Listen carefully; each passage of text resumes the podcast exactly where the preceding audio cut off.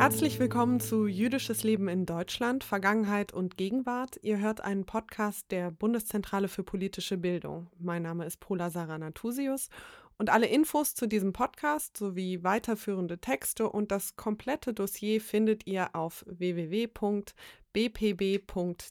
slash jüdisches Leben. Diese Folge trägt den Titel Ein Aufstieg, Aliyah, wenn deutsche Juden und Jüdinnen nach Israel auswandern – Aliyah ist hebräisch und bedeutet übersetzt Aufstieg. So nennt man das, wenn Juden und Jüdinnen aus anderen Ländern nach Israel einwandern. Und darüber spreche ich heute mit Jenny und Elia Havemann. Hallo. Hallo. Hallo. Schön, dass ihr heute dabei seid. Jenny und Elia, ihr lebt mit euren drei Kindern im Norden von Tel Aviv und seid vor elf Jahren, im Jahr 2010, von Hamburg nach Israel ausgewandert. Jenny, du bist Unternehmerin und Bloggerin. Elia, du bist Autor und arbeitest als Produktmanager im Hightech-Bereich.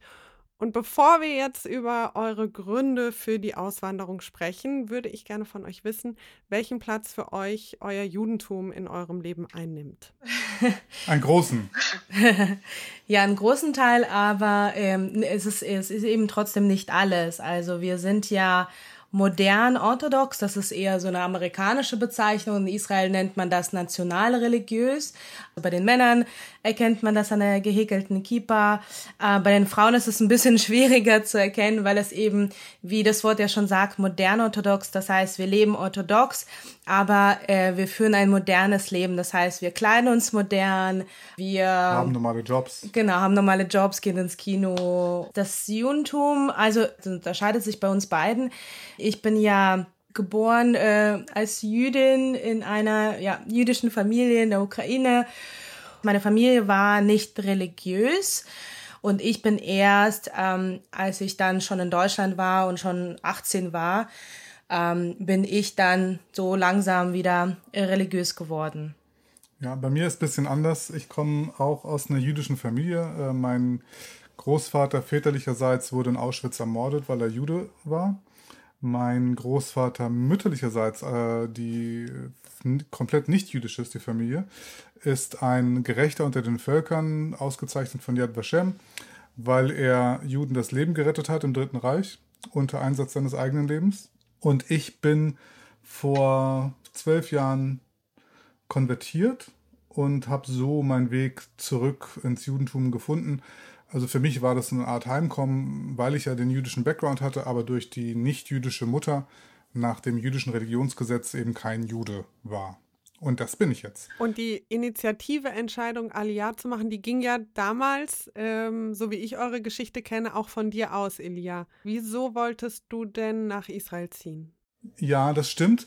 Das liegt daran, dass ich ähm, aufgrund meines jüdischen Großvaters, als ich 18 wurde, nicht in die deutsche Armee musste, als äh, äh, in den Wehrdienst, den es ja damals noch gab.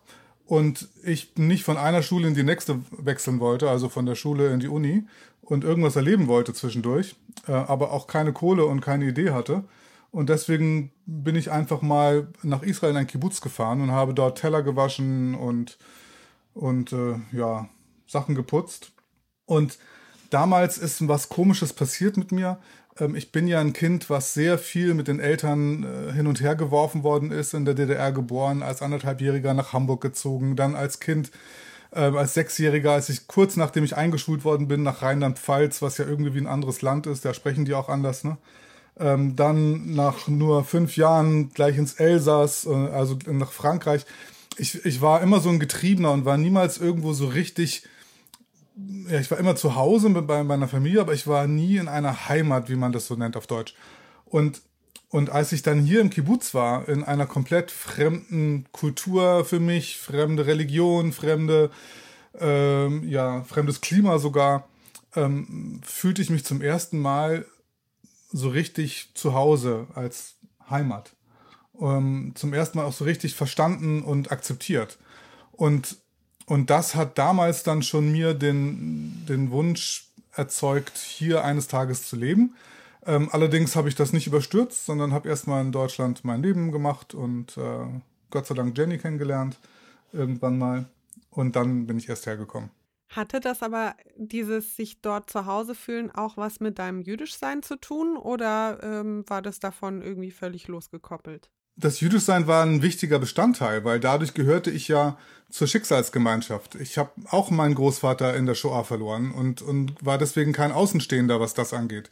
Ich konnte hier am Yom HaShoah, also am Holocaust-Gedenktag, äh, ganz natürlich mit allen anderen zusammen trauern und, und war nicht ein, ein außenstehender Zuschauer. Und dann kommt ja noch dazu, ich komme ja aus einer, sagen wir mal, interessanten Familie. Und diese interessante Familie hat in Deutschland halt immer das Problem erzeugt, dass man nie so genau wusste, findet der Gegenüber mich jetzt interessant, weil er mich interessant findet oder weil er meine Familie irgendwie gut findet oder schlecht.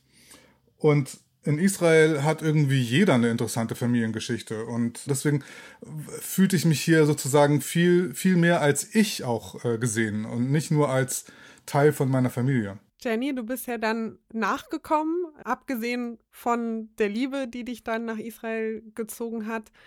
Was war das, ähm, was dich bewegt hat, aus Deutschland wegzugehen und nach Israel zu ziehen?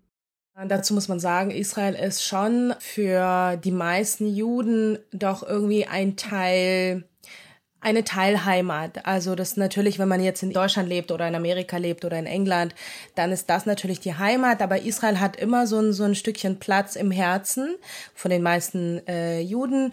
Und ich bin natürlich damit aufgewachsen und äh, ich war ja sehr aktiv auch in der jüdischen Gemeinde in Hamburg, im Jugendzentrum, im Studentenverband, im jüdischen. Und ähm, da war, da war natürlich immer Israel das Thema. Ich bin natürlich dann irgendwann als Jugendliche auch nach Israel geflogen und habe hier Zeit verbracht, meinen Sommer in so einer religiösen Schule. Für mich hat sich das total natürlich auch als Heimat angefühlt. Und man war hier irgendwie ein Teil ein Teil dieser Gesellschaft, auch wenn man nicht hier lebte. Und ähm, für mich war dann immer klar, ich ähm, habe dann angefangen zu studieren in Hamburg und dachte mir, okay, ich will auf jeden Fall mal Zeit ähm, eine Zeit lang in Israel mal verbringen, entweder irgendwie zum Studium oder wie auch immer. Dann war natürlich auch so ein Gedanke, ähm, ich wusste, ich will relativ früh eine Familie haben. Wie ist denn das? Wo sollen meine Kinder aufwachsen? Möchte ich, dass meine Kinder genauso wie ich an der Polizei vorbei jedes Mal in die Synagoge, in die Schule? Die jüdische Schule ist ja damals ja schon entstanden, ähm, nachdem ich schon mit der Schule fertig war. Aber meine Kinder würden in diese Schule in Hamburg gehen und würden jedes Mal an den an der Polizei mit mit äh, mit den großen Gewehren vorbeigehen. Die würden ähm, aus der Gesellschaft in der Gesellschaft nicht akzeptiert werden als Deutsche, weil sie eben jüdisch sind. Man weiß ja, dass es, dass es in Deutschland eben sehr schwer ist, wenn man eben nicht der, der Standarddeutsche, wie man sich das so, ja, ausmalt, äh, ist, dann, dann wird man eben nicht 100% akzeptiert. Also das war irgendwie wahrscheinlich nicht bewusst, sondern so unterbewusst ähm, schon irgendwie so ein Wunsch, ja, vielleicht, vielleicht ist es doch ähm, hier irgendwie besser für mich und meine Familie auch ich habe dieses Gefühl, dass ich nicht wollte, dass meine Kinder in Deutschland aufwachsen, aus genau den Gründen, die Jenny gerade genannt hat. Und das, und das klingt vielleicht ein bisschen paradox, obwohl es uns in Deutschland als Juden eigentlich sehr gut ging. Also mhm. wir hatten eine Gemeinde, wir hatten eine Gemeinschaft, wir, wir hatten auch koscheres Essen und Freunde und so weiter. Ich hatte einen Job, der alle meine komischen Beschränkungen 100% akzeptiert hat, wie nicht an Yom Kippur arbeiten, nicht am Schabbat arbeiten, äh, koscheres Essen essen und so weiter. Also es ging uns eigentlich gut. Wir sind also nicht irgendwie geflohen aus Deutschland. Wobei, ich muss, äh, ich muss dazu sagen, in der Schule war, wurde das nicht akzeptiert. Also ich habe zum Beispiel dafür kämpfen müssen in Hamburg in der Schule, dass ich zu bestimmten Feiertagen, also zu den hohen Feiertagen, nicht in die Schule gehen durfte. Also da muss man, muss man sich mal vor die Augen führen, dass ich zu den höchsten jüdischen Feiertagen wurde mir nicht erlaubt, nicht in die Schule zu gehen. Was mich jetzt noch interessieren würde, ist, als ihr dann beschlossen habt, ihr zieht nach Israel, wie hat denn euer Umfeld darauf reagiert? Ich habe ja zuerst beschlossen, deswegen antworte ich mal zuerst.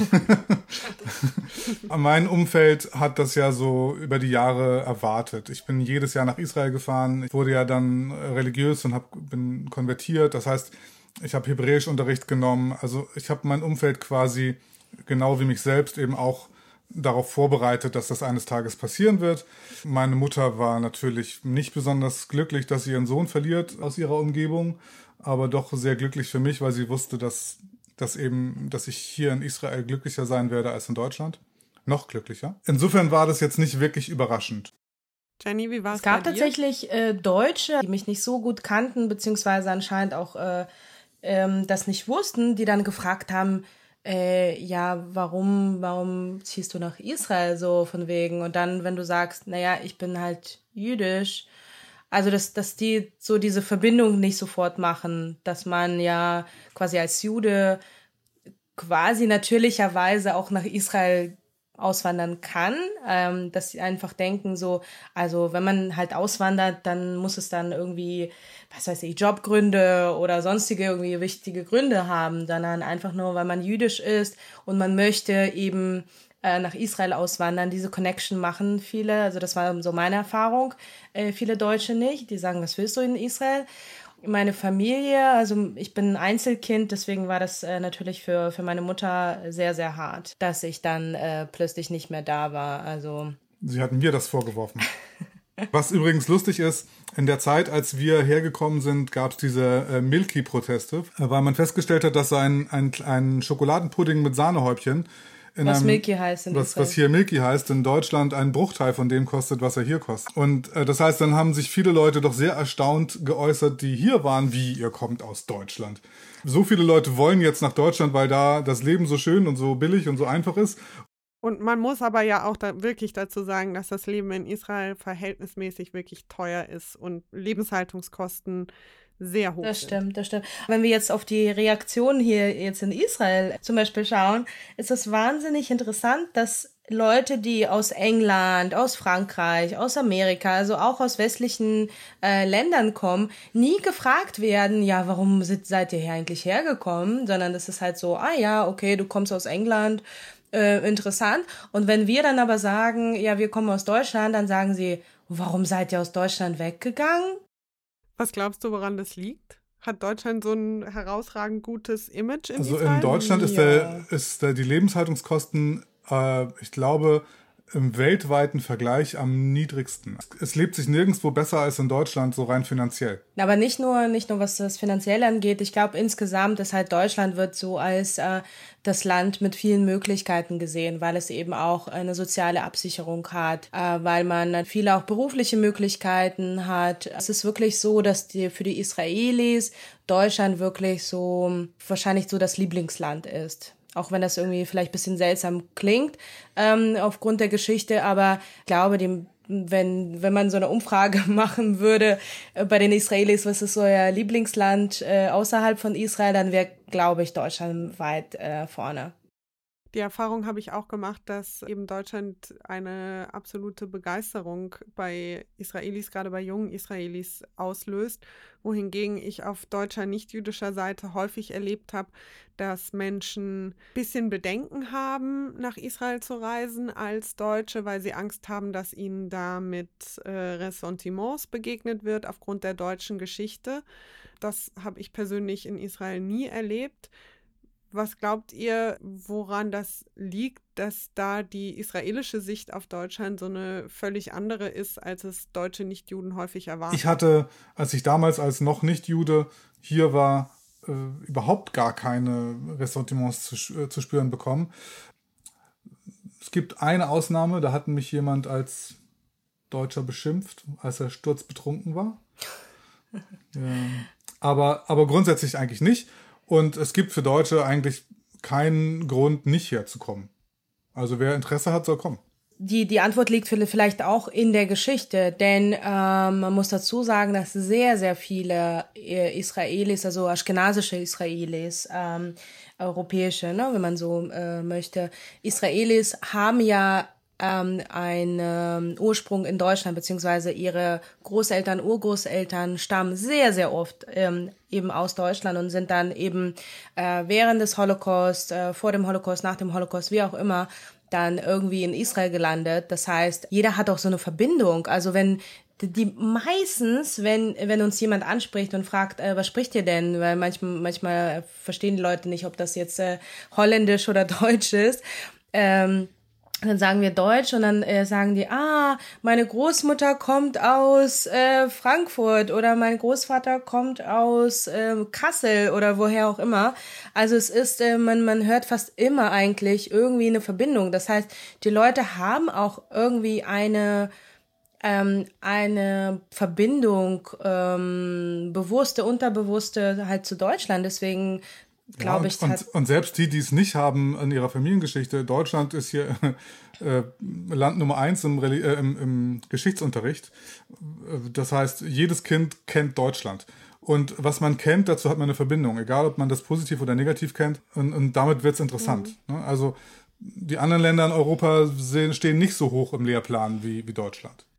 Jenny, ich will noch mal kurz auf dich zurückkommen. Das kam jetzt schon ein paar Mal so ein bisschen durch in dem Gespräch. Du hast ja noch mal eine besondere Perspektive, denn du bist als Kind mit zehn Jahren aus der Ukraine nach Deutschland eingewandert, hast da, würde ich jetzt mal sagen, so die prägenden Jahre der Jugend verbracht und dann das Land wieder verlassen und dich eben entschieden, nach Israel zu ziehen. Wie hat dieser wechselt quasi zwischen drei Ländern deine Sicht auf Deutschland und die deutsche Gesellschaft beeinflusst? Ach, ich war, ich war damals als Kind, also mit, mit zehn, war, war super aufgeregt damals, dass wir eben nach Deutschland auswandern. Ich habe mich irgendwie, auch wenn ich das natürlich nicht kannte vorher, aber irgendwie ähm, positiv, war positiv gestimmt. In Deutschland selbst war das leider ein sehr, sehr langer und steiniger Weg, bis ich tatsächlich ein Teil oder zumindest fast ein Teil der, der deutschen Gesellschaft wurde. Ich wurde ziemlich schlecht in der Schule behandelt, ähm, auch als Ausländerin und ähm, auch als Jüdin und das hat es natürlich nicht äh, besonders einfach gemacht. Ich habe mich sehr, sehr früh bemüht, eben äh, gut Deutsch zu sprechen, auch ohne Akzent zu sprechen. Ja, das muss man dazu sagen, ne? Das ist nicht deine Mutter. Ich kenne niemanden von den Russlanddeutschen und von den jüdischen Menschen, die nach Deutschland gekommen sind, die im Alter von zehn Jahren nach Deutschland gekommen sind, die so akzentfrei Deutsch sprechen wie Jenny. Ich habe noch nie einen getroffen. Ja, aber das, das war auch, ich habe ich hab mich tatsächlich irgendwie dann in Deutschland auch tatsächlich irgendwie wohlgefühlt. Ich habe mich irgendwie zu Hause gefühlt. Meine Familie ist doch, äh, muss man dazu sagen, von der Mentalität eher westlich. Diese liberale, würde ich mal sagen, ähm, Erziehung äh, liegt irgendwie bei, bei mir in der Familie. Deswegen lag mir auch die deutsche Mentalität auch so, so, so nah. Also es war ja diese liberale westliche Gesellschaft war etwas, wo ich mich irgendwie zu Hause äh, gefühlt habe. Es war natürlich dann sehr schwierig, weil man eben nicht akzeptiert wurde. Ich bin aber eher so, so ein Kämpfermensch, das heißt, mir war das dann egal. Ich habe mich einfach da durchgekämpft, äh, bis es dann irgendwann äh, soweit war in der Uni, dass ich dann gedacht habe, okay, ich glaube, ich bin jetzt irgendwie tatsächlich Teil dieser Gesellschaft und fühle mich auch deutsch. Und ich habe dann irgendwann mit 18 einen deutschen Pass bekommen, habe meinen Vornamen eingedeutscht, wie man das so sagt, habe meinen Nachnamen geändert, das äh, auf, auf den Mädchen Mädchennamen meiner Mutter, der dann eben Gelbstein, der halt eben deutscher klingt als mein russischer Nachname, den ich von meinem Vater hatte.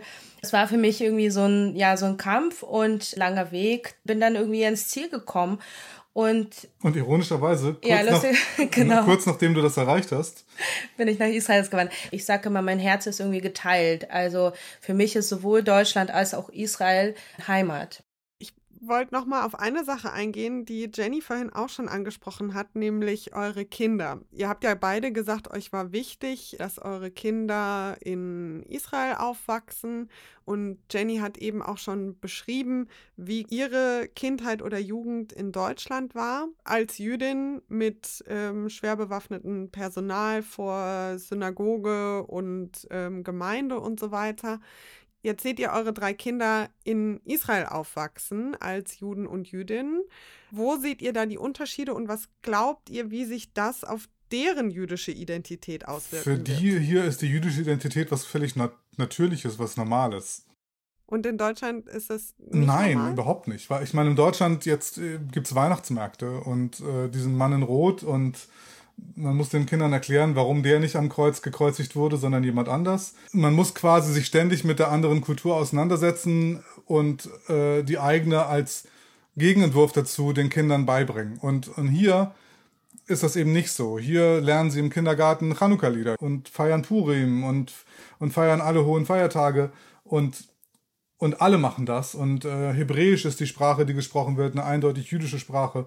Also es ist äh, für die was völlig anderes als für jüdische Kinder in Deutschland, die dort eben immer nur als ja, Außenseiter gelten und äh, egal was sie tun, egal wie sie sich anziehen, egal ob sie doch mitkommen auf dem Weihnachtsmarkt, ähm, sie gehören eben nicht dazu und hier sind sie ganz natürlich Juden. Ihr habt ja jetzt eine halb außen, halb Innensicht auf die deutsche Gesellschaft, dadurch, dass ihr das Land kennt, die Sprache sprecht, von hier kommt, aber eben jetzt nicht mehr in Deutschland lebt. Wie nehmt ihr aus dieser Perspektive die politische Situation vor allem im Hinblick auf den Antisemitismus in Deutschland Uff, wahr? Äh wir äußern uns sehr öffentlich ähm, zu allem, was äh, im Bereich Antisemitismus auch passiert.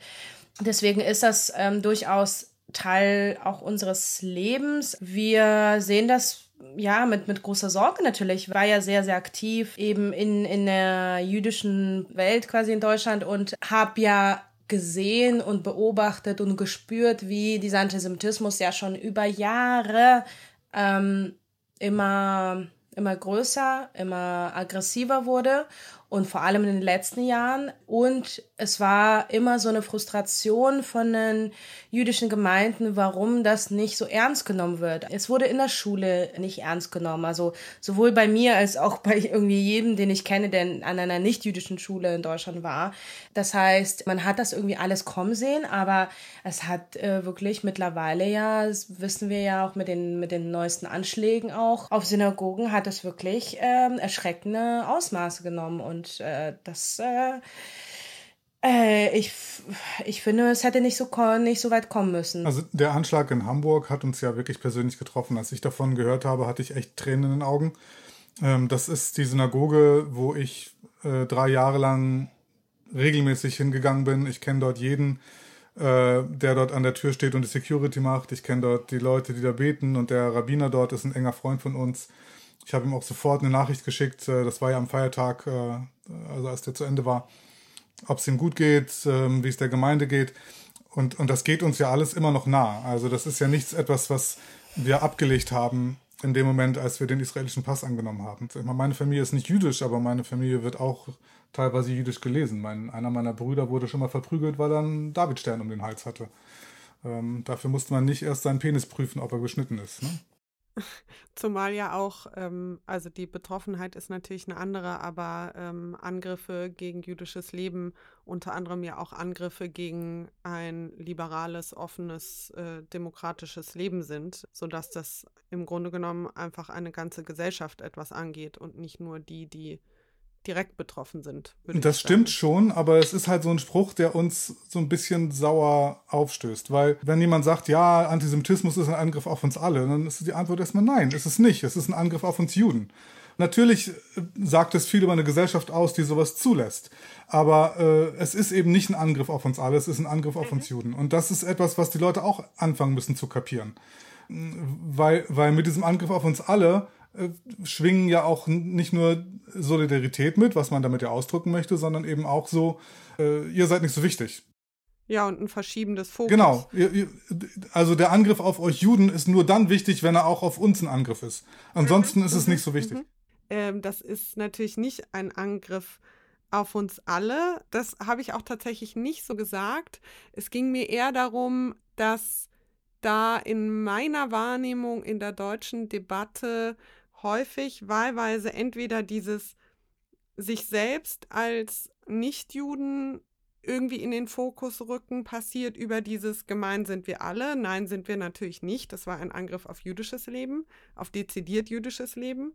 Oder aber eben auch so eine gewisse Gleichgültigkeit, weil viele irgendwie dann davon ausgehen, naja, das war gegen eine Synagoge, das geht mich ja nichts an. Das ist ja nicht hat ja mit mir nichts zu tun. Und da, darauf wollte ich eigentlich hinaus, dass es sehr wohl uns was angeht als äh, deutsche Nichtjuden, uns auch damit zu beschäftigen, wenn hier grundlegende Werte und Teile der Gesellschaft angegriffen werden, dass dann nicht nur sozusagen den Angegriffenen überlassen darf, äh, sich damit auseinandersetzen zu müssen, sondern dass das eine gesamtgesellschaftliche Debatte sein soll. Da hast du natürlich recht. Also das ist äh, gar keine Frage. Natürlich ist es eine gesamtgesellschaftliche Debatte. Und du hast ja auch den Satz, es ist ein Angriff auf uns alle gar nicht gesagt. Den habe ich dir in den Mund gelegt. Ich genau. sage nur, dass, dass äh, eben diese ganzen Phrasen, die von den Politikern kommen, vor allem dieser Satz, es ist ein Angriff auf uns alle, eben uns sowas von aus dem Hals raushängt, dass man das gar nicht mehr in Worte fassen kann. Hört auf damit, hört auf, irgendwelche Phrasen zu dreschen, sondern tut wirklich was dafür. Zum Beispiel? Zum Beispiel, indem man sich einfach mal äh, damit auseinandersetzt, ähm, gibt es in meinem Ort eigentlich einen Laden mit koscheren Lebensmitteln? Nein. Ich könnte doch meinem Edeka fragen, ob die mal was Koscheres äh, anbieten wollen. Mich würde das auch als Deutscher interessieren und das würde ich auch kaufen wollen. Und also einfach so, um den Alltag für Leute zu erleichtern. Oder ähm, gibt es eigentlich ein, äh, jüdische Kulturstätten, Cafés und so weiter? Kann ich da vielleicht öfter mal hingehen und dort meinen Kaffee trinken? Einfach nur sich einfach persönlich mit dem jüdischen Leben, was es ja gibt, auch auseinandersetzen und nicht irgendwie denken, oh, oh, da ist irgendwie ein Judenstempel drauf, ich gehe da mal lieber nicht rein. Weil das, was, was ja für, für mich auch das Sicherheitsgefühl hier in Israel gegenüber Deutschland so viel höher macht, obwohl wir hier in eigentlich einer schwierigeren Situation sind mit mehr Anschlägen, obwohl es ja wenige sind, Gott sei Dank, aber ähm, mit, mit äh, feindlichen Ländern um uns herum und äh, Soldaten überall, ist das Sicherheitsgefühl, das persönliche Sicherheitsgefühl hier deswegen höher, weil ich weiß, dass ich mich auf die Zivilcourage meiner Mitbürger immer verlassen kann. Ich, wenn ja. ich als Jude hier angegriffen werde, gibt es mhm. immer jemand, der mir beisteht. Und in Deutschland ähm, ist vielleicht die Wahrscheinlichkeit, angegriffen zu werden, niedriger als in Israel, aber die Wahrscheinlichkeit, dass einem dann jemand hilft, ist null. Also oder fast null. Könnt ihr euch denn vorstellen, irgendwann wieder in Deutschland zu leben? Äh, schwer zu sagen. Im Moment, im Moment nein, aber ich würde nicht sagen nie. Also ich kann mir vorstellen, zeitweise nochmal in Deutschland zu leben, beruflich äh, bedingt. Aber ich würde gerne hier alt werden und ich möchte auch, dass meine Kinder hier ihre Schule und ihren Armeedienst fertig machen. Und äh, dann reden wir wieder. Jenny und Elia Havemann, ich weiß aus Erfahrung, wir könnten jetzt noch drei Stunden hier sitzen, Minimum, ähm, und uns weiter unterhalten. Das würde aber leider Gottes den Rahmen sprengen. Ich danke euch ganz, ganz von ganzem Herzen, dass ihr mit mir dieses Gespräch geführt habt zwischen Frankfurt und ich kann euren Ortsnamen nicht aussprechen. Ra'anana. Genau. Vielen Dank, dass ihr dabei danke wart. Dir. Ciao, danke, ciao. Das war Jüdisches Leben in Deutschland, Vergangenheit und Gegenwart, ein Podcast der Bundeszentrale für politische Bildung. Mein Name ist Pola Sarah Natusius und alle Infos zu diesem Podcast sowie weiterführende Texte und das komplette Dossier findet ihr auf www.bpb.de slash jüdisches Leben. Und wenn euch diese Folge gefallen hat, dann empfehlt sie doch gerne an eure Freundinnen, Kolleginnen und teilt sie auf Social Media. Und ich danke auch euch vielmals fürs Zuhören.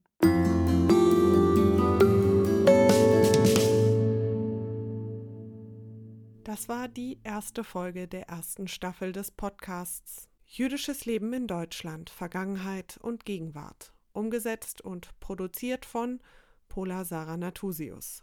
Redaktion Baran Korkmaz, Bundeszentrale für politische Bildung. Dieser Podcast steht unter der Lizenz CC BY NC ND 3.0. Das heißt, er darf vervielfältigt und weiterverbreitet werden unter folgenden Lizenzbedingungen. Lizenzname und Autorinnennamen müssen genannt sein, der Podcast darf nur für nicht kommerzielle Zwecke verwendet werden und das Material muss unverändert bleiben.